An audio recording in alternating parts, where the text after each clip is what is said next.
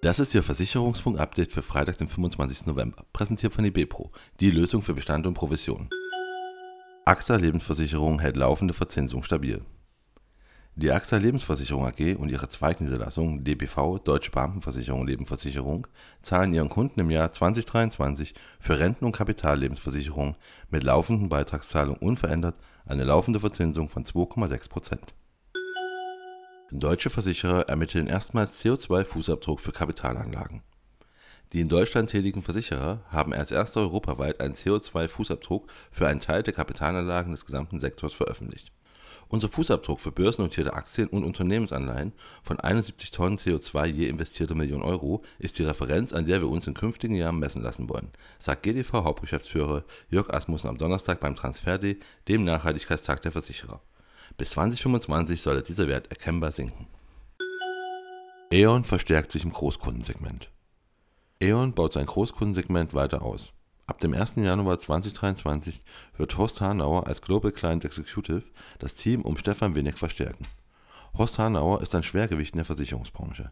Den größten Teil seines Berufslebens hat er bei der Allianz Global Risk und der Allianz Global Corporate and Specialty verbracht und dort in unterschiedlichen Funktionen viele Jahre das Geschäft mit internationalen Großkunden auf Senior Manager Ebene geprägt.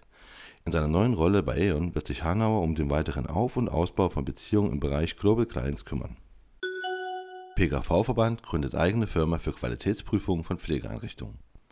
Die neue CareProof GmbH nimmt am 1. Januar 2023 ihre Arbeit auf und wird als Prüfdienst für die private Pflegeversicherung die gesetzlichen Qualitätsprüfungen von ambulanten, teilstationären sowie stationären Pflegeeinrichtungen in Deutschland übernehmen. Die rund 150 festangestellten Qualitätsprüferinnen und Prüfer werden vom PKV-Verband automatisch in das neue Unternehmen wechseln. Fast jeder fünfte Deutsche bereits Opfer von Betrug beim Online-Shopping.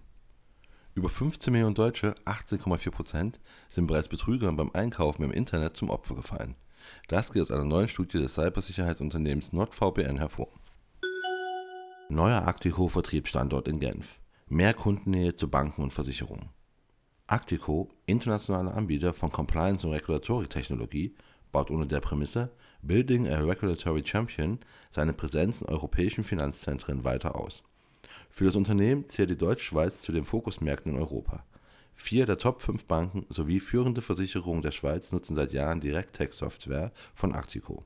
Mit seinem neuen Vertriebsstützpunkt in Genf bedient das Unternehmen jetzt Banken, Finanzdienstleister und Versicherungen in der Romandie, dem französischsprachigen Teil der Schweiz und Frankreich.